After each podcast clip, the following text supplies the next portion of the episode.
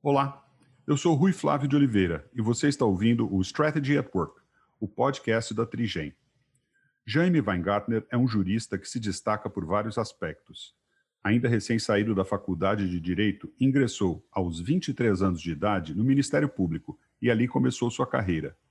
Mestre em Ciências Jurídico-Criminais pela Universidade de Coimbra e doutor em Direito do Estado pela PUC do Rio Grande do Sul, ele é desembargador do Tribunal de Justiça daquele estado, além de professor e diretor da Escola Superior de Magistratura.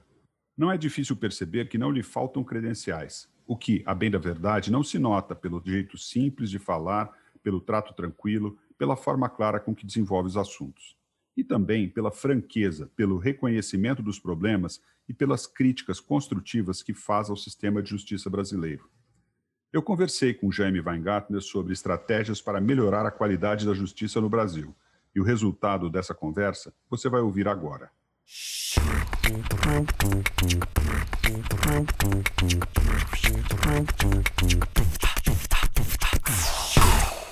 A percepção que a gente tem na justiça no Brasil é de que ela é ineficaz. E um dos primeiros argumentos acerca dessa ineficácia é a morosidade. Ou seja, é muito antiga a reclamação de que processos caminham muito lentamente, alguns deles demorando até mesmo décadas para serem decididos. Quais as estratégias sendo adotadas pelo sistema de justiça para corrigir essa morosidade ou, pelo menos, essa percepção de morosidade? Então, olha, muito bem colocado. Cumprimento né, todos que estiverem nos ouvindo e diria assim: é, a percepção é correta, a, a, a justiça é morosa.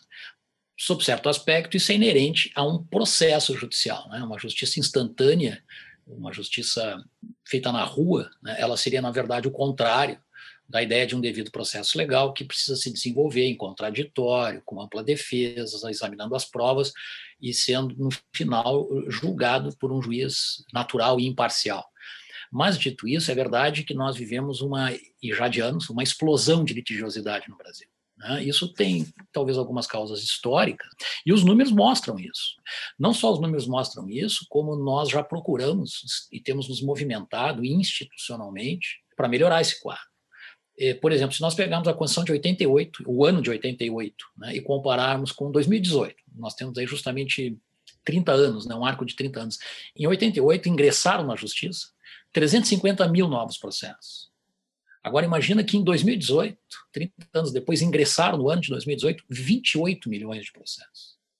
Ou seja, isso é uma explosão de demanda que, por mais que você eventualmente tenha estrutura e procure melhorar os seus processos, há limites aqui quantitativos evidentes né, de enfrentamento.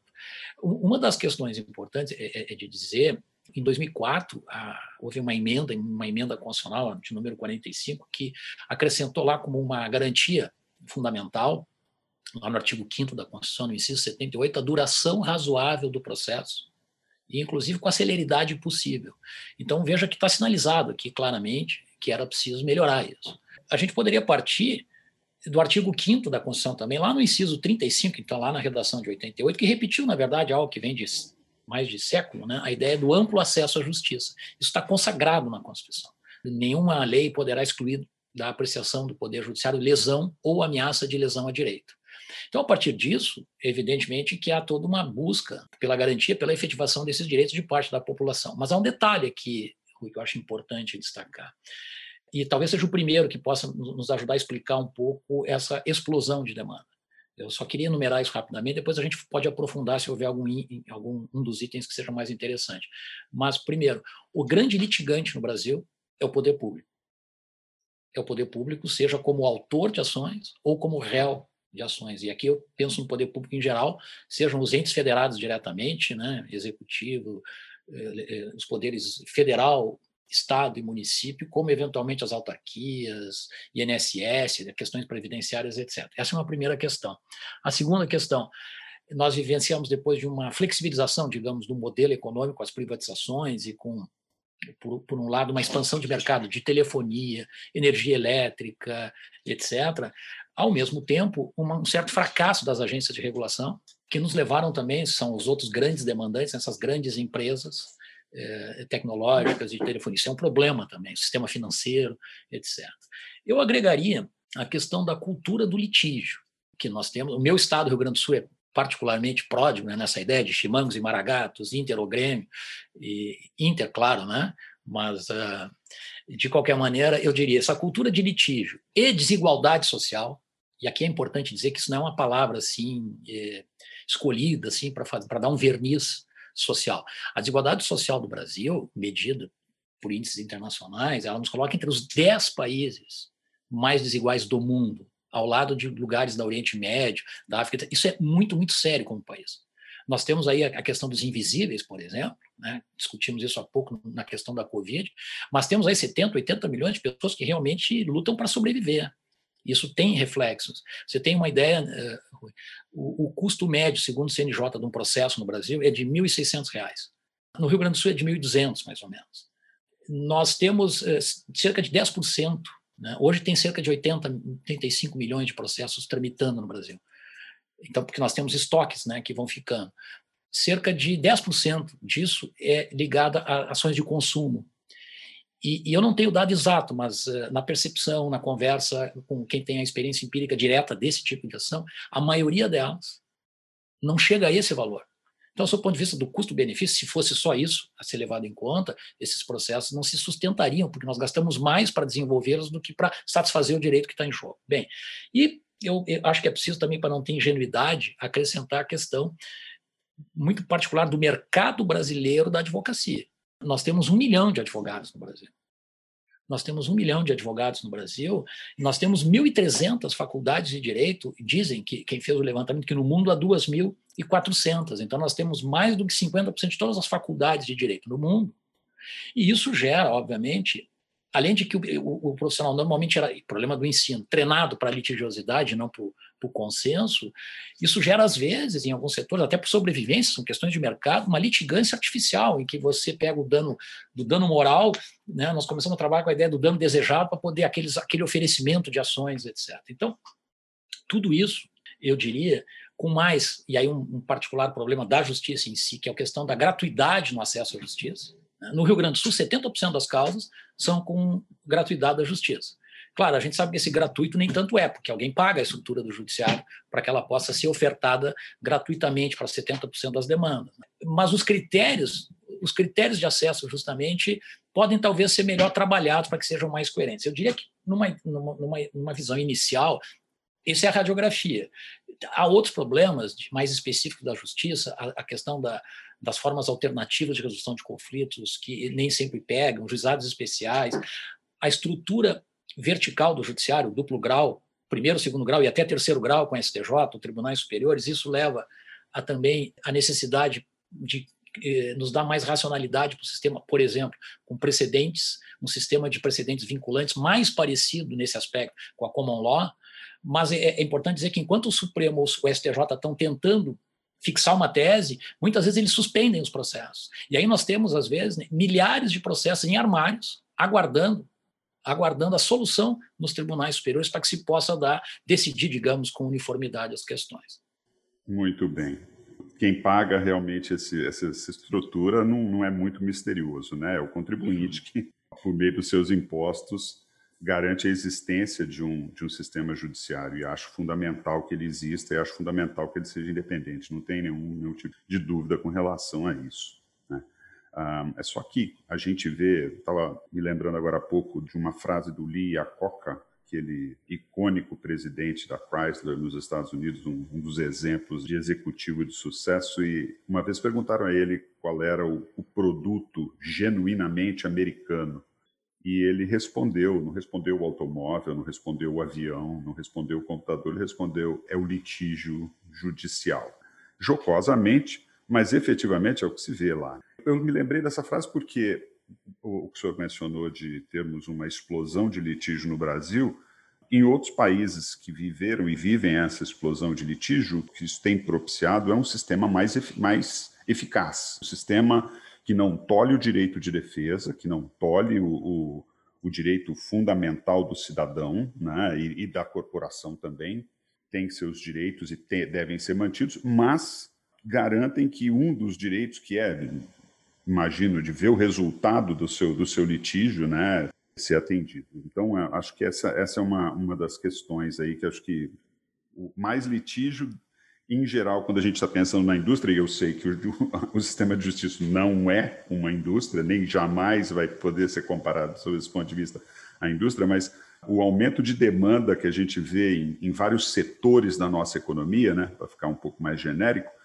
é um aumento de efetividade. E a gente vê que isso é uma, é uma, é uma, uma dificuldade. E a segunda pergunta, então, é: quais são os, os entraves que são vistos para que essas estratégias de melhoria da, da, da qualidade, ou principalmente de melhoria da percepção, sejam implementados? Se temos essa percepção, qual é a estratégia para mudar? E, tendo estratégia para mudar, quais são as dificuldades que se tem? Bem, Bom, as estratégias, na verdade, são escolhas né, que nós temos que fazer. Eu diria que eh, uma das dificuldades é ter consenso, em primeiro lugar, né, porque é, o tempo do processo, né, se você observar, ele não é distribuído de forma igual. Né, nós temos muitos estudos. Né, quer dizer, o devedor normalmente tem interesse em alongar o processo, o credor quer que ele seja instantâneo. Né, você percebe com isso que, e além disso, não é só a defesa que se tem que garantir, porque é o direito de ação, né? É, é, quando alguém cobra uma dívida, ele, ele na verdade ele está agindo. Então, eu diria tem uma questão que é mais, talvez, teórica, mas com extrema relevância prática, que é a seguinte: nós poderíamos melhorar a nossa interpretação do que é o acesso à justiça e de que ele pode ser racionalizado. Isso é perigoso, que eu vou dizer, sob certas condições. Ou seja, não, não, não, o que eu quero dizer é que não é possível, quem sabe, bater imediatamente na porta do judiciário e pode se criar determinadas hipóteses em que, pelo menos, ter a pretensão resistida, por exemplo, ter uma recusa administrativa, ou ter percorrido uma solução virtual de saque de consumidor, ou de reclamação com a administração pública, etc., isso pudesse ser uma espécie de condição da ação para que eu só tivesse interesse de agir se eu tivesse num primeiro momento, tido a recusa do meu direito pelo órgão administrativo ou pela empresa, etc. Claro que isso demandaria um pacto, na verdade, ético né, nosso todo, porque o cidadão sofre muito. A gente sabe quando vai bater lá na porta da administração e ele está lá no, no, encostado no INSS, né, como se dizia, e aí o sujeito marca para daqui a seis meses uma perícia e o cara não consegue trabalhar ou voltar a trabalhar. São coisas desse tipo que eu quero dizer que às vezes realmente tornam impossível ficar aguardando a, a, a, solução administrativa. Além disso, eu acho que nós temos que redesenhar seriamente, do ponto de vista do mercado econômico, a questão das agências regulatórias que, em certo aspecto, foram cooptadas pelos próprios atores mais relevantes de cada mercado, né? e nós temos uma certa crise de confiança, eu diria, que talvez hoje seja né, nacional. Esse é um aspecto. Eh, trabalhar melhor essa ideia de que o acesso à justiça pode passar por uma racionalização. O outro é uma aposta também que nós temos feito, são duas, eu diria. Uma é tecnológica, é claro que as, as tecnologias de informação e comunicação nos aceleram muitas coisas. Né? Um, um, processo todo ele digitalizado, eletrônico, ele elimina gargalos, ele acelera algumas coisas e diminui custos, embora tenha as suas dificuldades. A outra é trabalhar melhor com essa ideia de precedentes, né? no sentido de que decisões eh, jurídicas tomadas por tribunais superiores elas possam, de fato, eh, se não vincular diretamente, mas orientar o sistema. E não faz sentido que alguém entre com uma ação que está cujo direito está garantido, digamos, lá no STJ, e eu obrigo o sujeito, porque o juiz nega, ou o tribunal nega, eu obrigo o sujeito a ir até Brasília, com todos os custos, para que meses ou anos depois ele tenha o seu direito. Então, agora, trabalhar com isso sem esclerosar né, no sentido de estancar a possibilidade da dinâmica jurisprudencial avançar, porque às vezes as inovações e os problemas surgem realmente no primeiro grau, né, a partir da as pessoas estão mais rentes aos fatos e ao sofrimento das pessoas, e volto a dizer, se se demanda muito no Brasil também é porque se desrespeita muito o direito. Eu tenho essa percepção e acho importante dizer isso. Né, mas eu diria, como toda estratégia, ter um diagnóstico claro, consensuar eh, determinadas ações, e aí, de fato, né, competência e vontade política dos órgãos decisórios aos atores relevantes para implementar, medindo depois né, os resultados e obtendo, quem sabe, aí uma melhoria geral para a cidadania.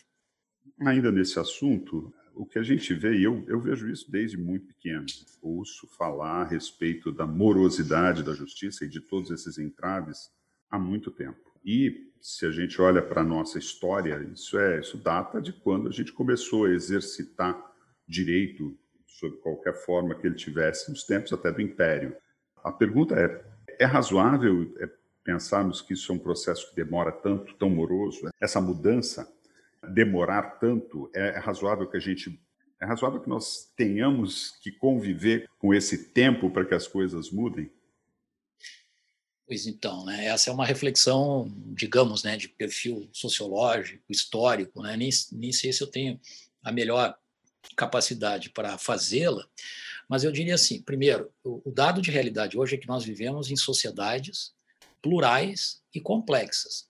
Portanto, ainda que o tempo se acelere, no sentido de que mais rápido nós precisamos de soluções, os problemas também vão se multiplicando e, eventualmente, eh, eles eh, trazem dados novos, né, que, eh, digamos, o nosso Código Penal ainda é de 1940, né, para dar um exemplo. Né. É claro que nós vivimos, então, lá uma sociedade predominantemente, predominantemente rural, mais tradicional, com uma pretensa homogeneidade, porque algumas coisas estavam ocultas, etc. Mas veja bem, é, hoje é bem mais difícil chegar a alguns consensos, pra, inclusive para legislar, diga-se de passagem. Né? Às vezes o legislador, digamos, não decide algumas questões porque não é fácil, como eu brinco. Vai fazer uma convenção de condomínio e você vê que né, nem sempre é simples assim tentar atender a todos esses interesses diversos. É, mas no Brasil, até onde eu acompanho a questão histórica, nós vivemos né, aquela confluência é, de, de um colonialismo inicial, que tem a sua complexidade em função de que, se a gente perceber bem, Portugal em si, né, estudos muito interessantes, é um país semi-periférico naquela, embora na época o colonizador do Brasil, por sua vez, era uma quase colônia da Inglaterra, sob certos aspectos. Né? Isso nos agrega uma complexidade imensa, inclusive, na questão da, da ocupação econômica do Brasil, junto com problemas de colonialismo estruturais, e aí nós temos as populações indígenas e depois toda a chaga da escravidão. Né? E, e, parte da nossa desigualdade, imagino, persista até agora ainda como uma sensibilidade reversa, né, que foi ficando e com a qual nós infelizmente fomos nos acostumando sob certo aspecto. Eu, eu, eu penso que nós tínhamos que resgatar um pouco a nossa capacidade de indignação com isso tudo. Mas é claro, o Código Penal já foi várias vezes reformado. Toda a parte geral, eu estou pegando o Código Penal como exemplo, a parte geral foi toda ela reformada em 1984 e depois leis eventuais vêm sendo uh, tentando adaptar. Né? Nós tivemos um pacote anticrime que ficou famoso agora, ainda patrocinado pelo então ministro Sérgio Moro, agora de, em 24 de dezembro de 2019, e que propõe uma pequena revolução para parte para partes importantes da justiça criminal.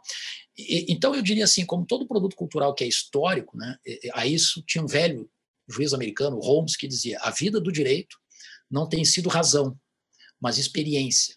O que, que ele queria dizer? Que era muito mais um produto da história, inclusive com seus acidentes eventuais, do que um projeto puramente racional que se pudesse implementar, porque ele precisa né, de substrato sociológico e axiológico. Né?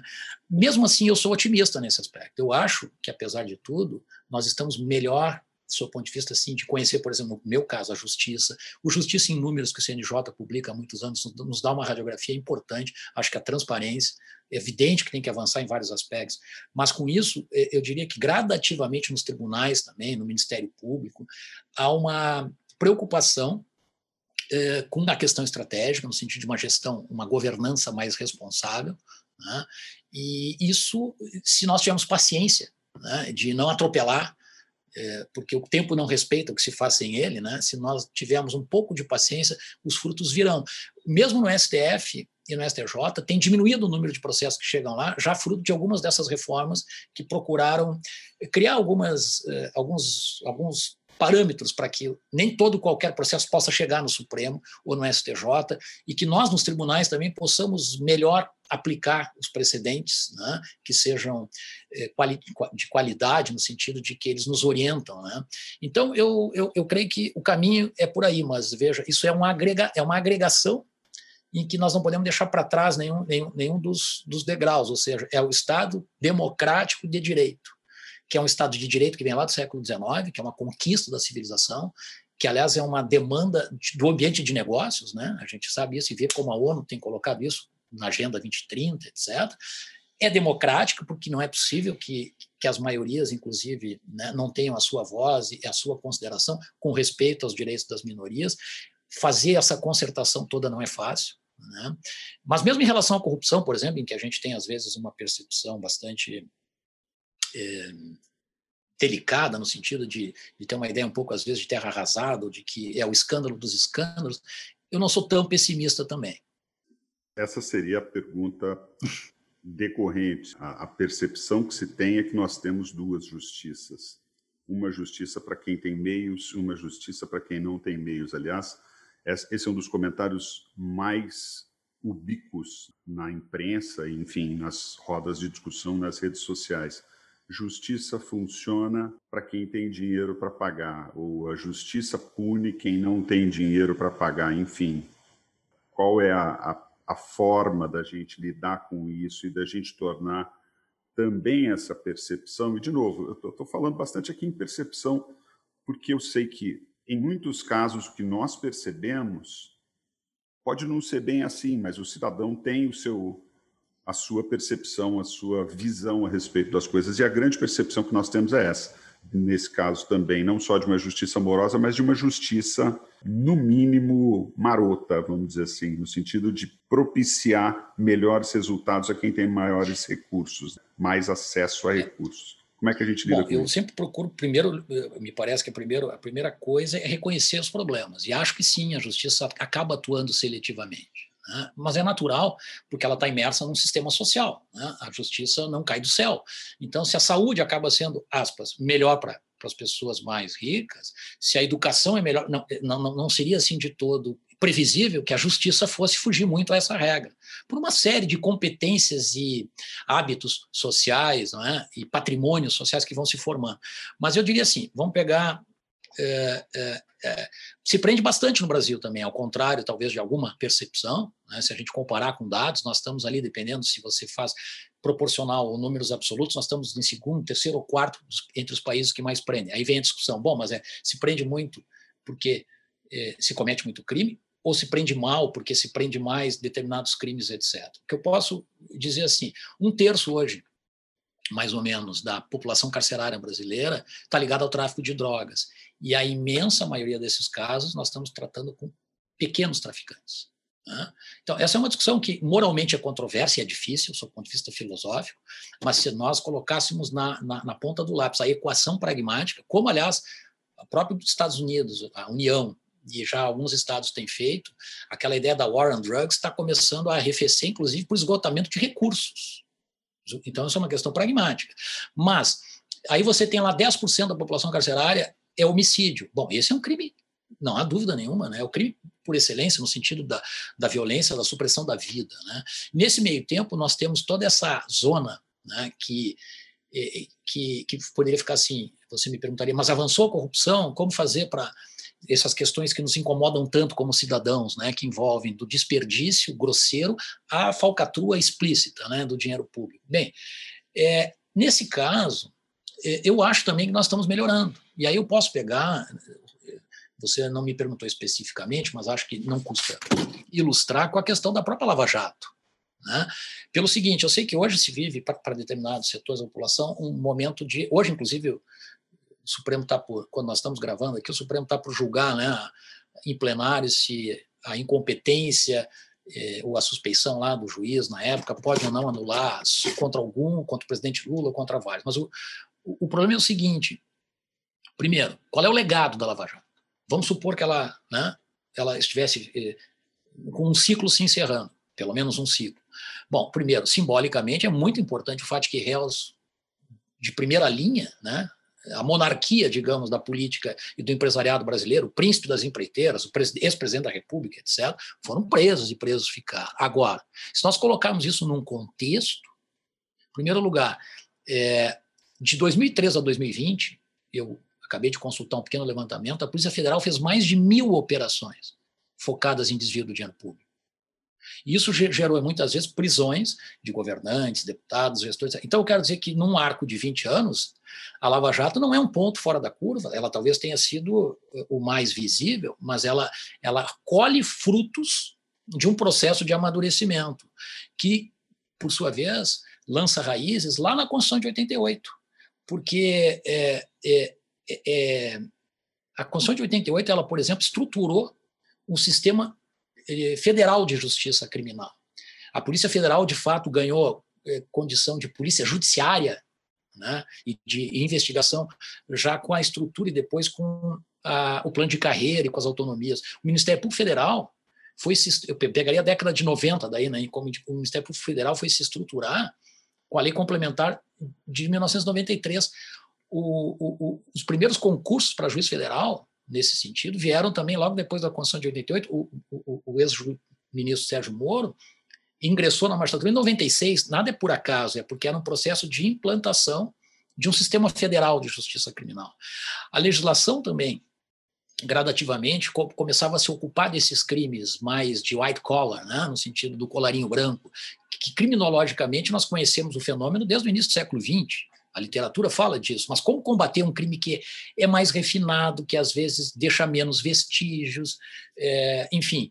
Então, o que, que acontece? A legislação começou a, a, a melhorar, a, a, lei dos crimes licitatórios é de 93, a lei da lavagem de dinheiro também, e em 1998, o COAF, o COAF, que há pouco tempo ganhou notoriedade, né, que é o Conselho de Controle de Atividades Financeiras, ele, a partir de uma visão de inteligência e, portanto, de planejamento e estratégia no Ministério da Fazenda e na Receita Federal, ele se estruturou. Né? O, o, em 2013, é um outro ano importante, nós tivemos tanto o Bacenjude, que é a possibilidade do próprio juiz bloquear uma conta bancária com certa agilidade, embora é, é, aqui você sabe que é jogo de gato e rato, né? porque isso fez com que várias empresas, quando é, é, não fique mais dinheiro nunca em caixa em contas desse tipo, né? Mas vai lá. É, a lei da, da, da, das delações eh, premiadas, da colaboração premiada, é de 2013 também. Então, o que eu quero dizer nesse sentido é que a Lava Jato é o resultado de um processo, que é de aperfeiçoamento institucional. E, portanto, o combate à corrupção não iniciou, nem vai terminar com ela. Esse é um aspecto. Agora, o que a gente pode discutir como aprendizado, se eventualmente houver revés, e houve, muitas vezes, é aquela queixa, né? O, o, o procurador Deltan Daléo diz que é difícil descobrir, aí é difícil provar, aí se prova é difícil não anular, né? É, é, e, e, demora e prescreve, etc. Bom, em primeiro lugar, é difícil descobrir, é difícil provar. De fato é. Né? A criminalidade é assim, e quanto mais sofisticada, mais será. Portanto, é uma corrida armamentista. Nós, Estado, temos que nos armar é, no sentido né, de ferramentas e inteligência para descobrir e provar. Não, a solução não pode ser, não preciso mais provar. Né? Se é, é difícil. É difícil não anular, eventualmente. Bom, aqui também nós podemos melhorar o sistema de justiça, o nosso respeito pelos precedentes, porque veja que você arriscar gera depois, eventualmente, com o que já tem acontecido muitas vezes, as anulações nos tribunais superiores, no fundo, estão demonstrando assim: olha, é, nós já tínhamos um parâmetro que não está sendo obedecido. Bom, pode-se discutir se eventualmente um, um, tribunal enviesou demais uma interpretação, para isso tem a fundamentação e a publicidade das decisões judiciais. Mas eu diria assim, é, questionamento em voz alta, a, a, a estratégia do espetáculo, né, é, apostando na opinião pública, ela é eficiente a médio e longo prazo? É, isso é um, um questionamento que vale para a mídia também, mas eu fazia esse tipo de aliança. Por exemplo, se a, se a Operação Mãos Limpas, e ela claramente foi inspiradora sobre certo aspecto, ela, e ela tinha redundado em fracasso na Itália. É, é interessante, você observa, quem estudar minimamente a Operação Manopolita sabe que ela teve um auge, prendeu, fez. E quando passou um tempinho, além de que no sistema de, político a coisa degringolou, você ainda uh, uh, teve sucessivos fracassos. Então, será que essa era a melhor estratégia para emular? Eu colocaria essas questões né, para que a gente lembrasse do seguinte: essa talvez seja uma aposta. A ENCLA, já que nós estamos falando um pouco de estratégia aqui, que é a Estratégia Nacional de Combate à Corrupção e Lavagem de Ativos, que vem de 2003 e que, coordenada pelo Ministério da Justiça, congrega mais de 70 órgãos dos vários poderes. E ali se trabalhou muito as questões de cooperação internacional, de recuperação de ativos, de articulação dos órgãos fazendários e, e de investigação. Uma última observação, se me permite. Uh, tem um aleatório na história aqui que explica um pouco também toda essa questão, que é o 11 de setembro de 2001. O 11 de setembro de 2001, eu estou falando das Torres Gêmeas e da questão do terrorismo, sob certos aspectos, os Estados Unidos perceberam que aquele atentado aconteceu com dinheiro que foi lavado e circulou dentro dos Estados Unidos livremente. E a partir dali, os Estados Unidos começaram a pressionar uma série de órgãos internacionais e de países para não serem lenientes mais com lavagem de dinheiro. Certo? Isso acabou redundando em legislação mais eficiente em cooperações internacionais mais adequadas para que se de fato possa combater essa questão. Bem, nós vamos para um breve intervalo agora. Se você gosta desse conteúdo, está achando bacana essa entrevista, inscreva-se no podcast. A gente volta já já. No mundo de hoje, o que faz a diferença não são as inúmeras estratégias que as empresas podem criar para ter sucesso em seus mercados, mas sim a capacidade dessas empresas de tirar as estratégias do papel e colocá-las em prática. Entre outras coisas, é isso que fazemos há 16 anos na Trigem. Ajudamos empresas e organizações a crescer, a superar obstáculos, a atingir seus objetivos, alavancando o máximo do seu potencial e transformando este potencial em sucesso. Venha nos conhecer visite nosso site e logo você vai ver que podemos te ajudar a chegar mais longe. www.trigen.com.br www.número 3 gen.com.br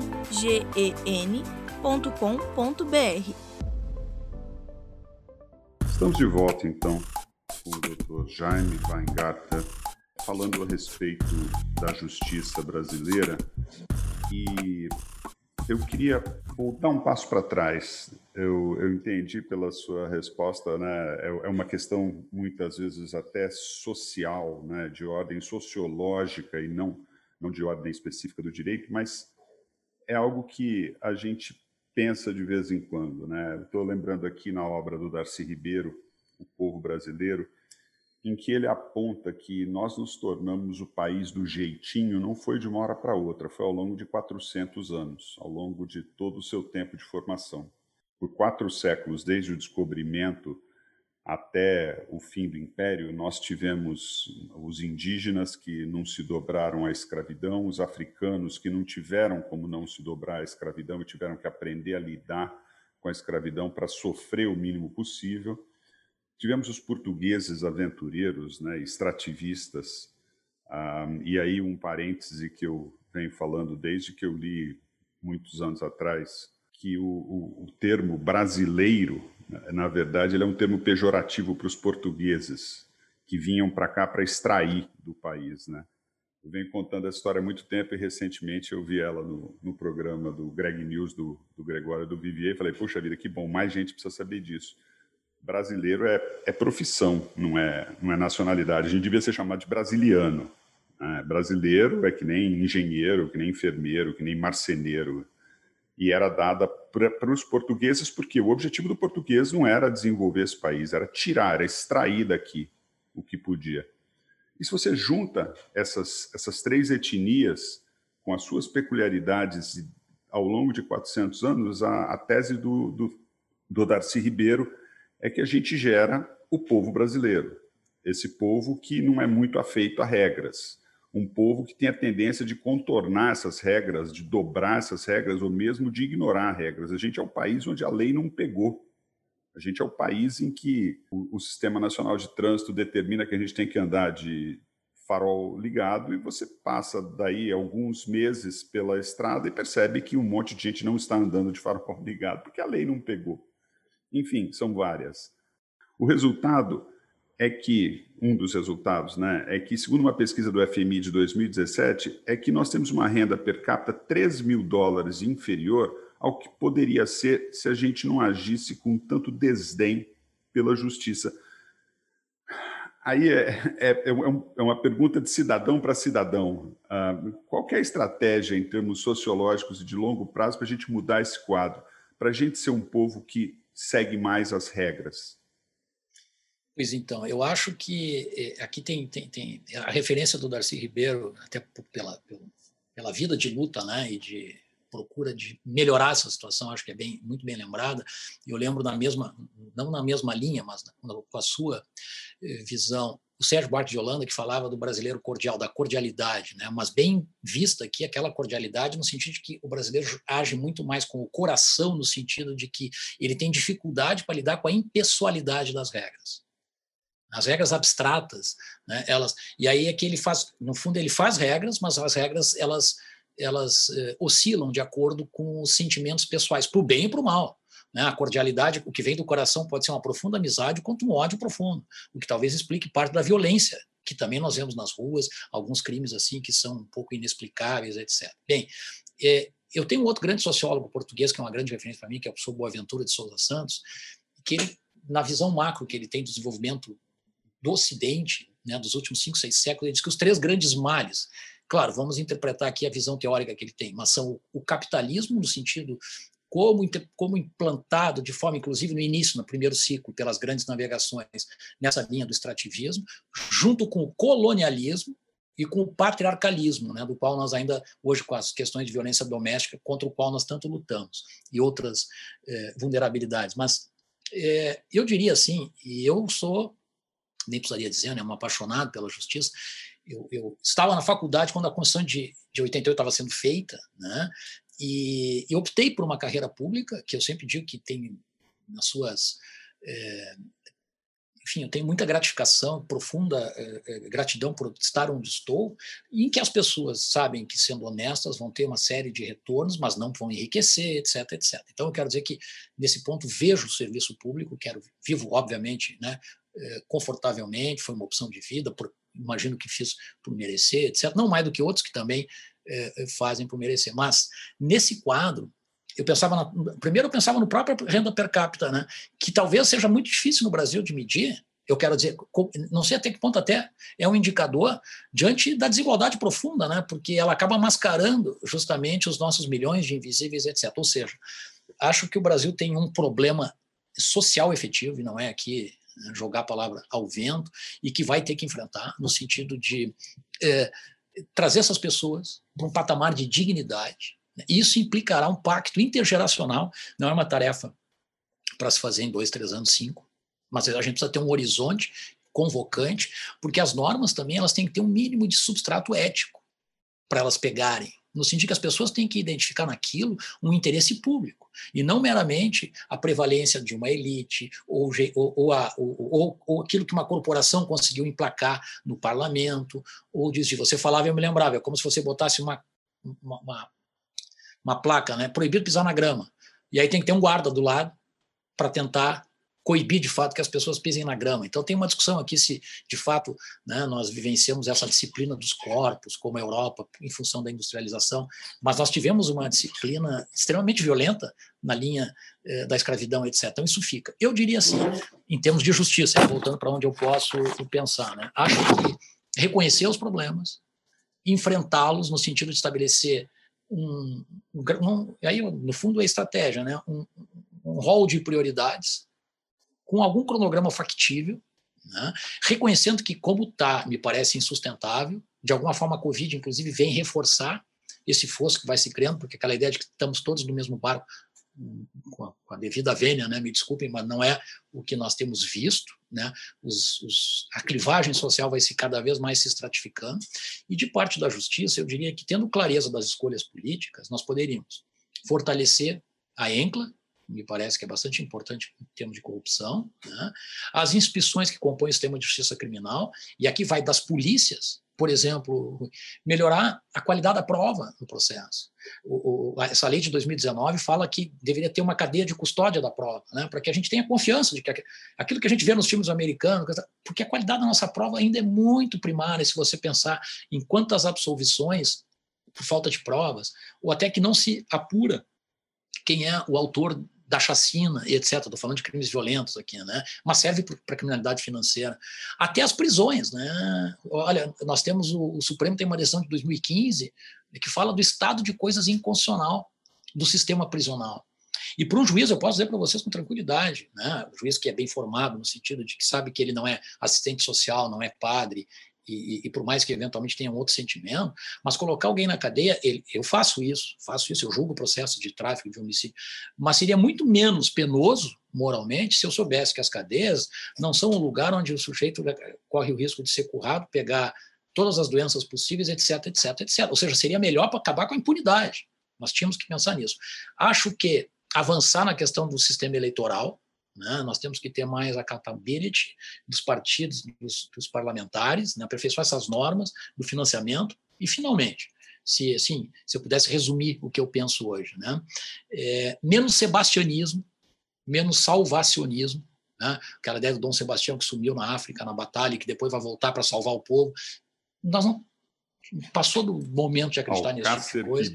A batalha Isso. de Alcácer Quibir. Isso. Então, é, é menos glamouroso que eu vou dizer, mas é menos sebastianismo e mais aperfeiçoamento institucional, algo mais eficaz, eh, que, que é mais lento, mas ao mesmo tempo não tem retrocesso, é com mais competência, dá trabalho mas normalmente fica de pé. Isso no quadro do Estado de Direito, que eu volto a dizer, é uma conquista civilizatória do século XIX, nós não podemos imaginar que alguém pode ser condenado ou privado de seus bens sem contraditório, sem ter oportunidade de dizer para um juiz, não, só um pouquinho, tem um engano aqui, etc. Ou não. Né? Ou uma premissa, que é a democracia, que nós possamos, de fato, nos expressar e ter o pluralismo, que esse Brasil, por sua vez, tem riqueza nesse pluralismo, e com justiça social, que não é só um propósito, é uma opção clara da Constituição brasileira.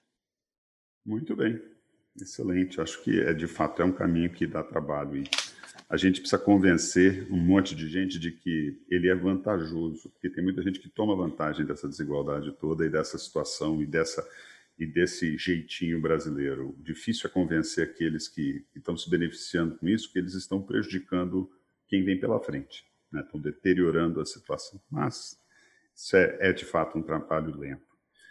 Ah, eu gostaria de saber o que, que o doutor Jaime Weingartner, de 2001, de abril de 2001, diria, daria de, de sugestão ou de conselho para o doutor ou para o jovem Jaime Weingartner, que saiu da, da faculdade lá no fim da década de 80, início da década de 90, com o que você passou hoje com a tua experiência na justiça, que sugestão ou que conselho você daria para você saindo da faculdade? Essa é uma pergunta. E, de fato, sabe que eu saí da faculdade imediatamente abri o concurso para o Ministério Público. Eu tomei posse no dia do meu aniversário de 23 anos, o que era muito cedo. Né? Eu reconheço hoje, inclusive, tem idade mínima agora né, para o concurso e experiência que você precisa ter, etc. Mas uh, uh, eu diria que o serviço público que foi a minha opção de vida, continua sendo é, um, uma opção de vida válida. Né? Evidentemente que é, você pode servir ao público né? nas várias funções, profissões e atividades na liderança privada, como cidadão, etc. E eu diria, é, um, persevere, não esmoreça, tenha serenidade, mas mantenha assim a energia e a capacidade de indignação com as injustiças né, que nós sofremos, porque é um pouco aquela ideia, né? A fome tem que ter raiva para interromper. Então, eu acho que é preciso manter a capacidade de indignação e a emoção em fazer as coisas e poder, enfim, prestar da melhor forma. No meu caso, hoje é a jurisdição. Muito bem. Grande João Bosco Aldir Blanc. A fome tem que ter raiva para interromper e, de fato, essa, essa indignação a gente a gente não pode a gente não pode ficar permeável a isso, né? A gente tem que continuar impermeável, a gente tem que continuar. Muito bem. E por fim, pensando no seu retorno ao nosso programa daqui um ano ou, ou mais ou menos esse tempo, eu queria que o senhor fizesse uma previsão, o senhor olhasse para para a nossa situação, para a justiça, para a economia, para a sociedade, para o Brasil, para o mundo, para a Covid, para qualquer aspecto que, que o, que o senhor esteja enxergando e considere relevante, que o que, que o senhor prevê para o futuro do nosso país? Olha, eu estou organizando aqui na Comissão Científica de um congresso da magistratura para agora agosto, né, e nós nos inspiramos justamente porque algo que nós precisamos falar. Né? Precisamos falar sobre Kevin, não é possível deixar de considerar a pandemia. Né? É, mas, por outro lado, é preciso pensar no pós-pandemia, porque haverá um pós-pandemia. Eu tenho esperança e um discreto otimismo. Né? Então, é, é, é, uma obra recente do professor Boaventura que fala da pandemia à utopia. O futuro começa agora.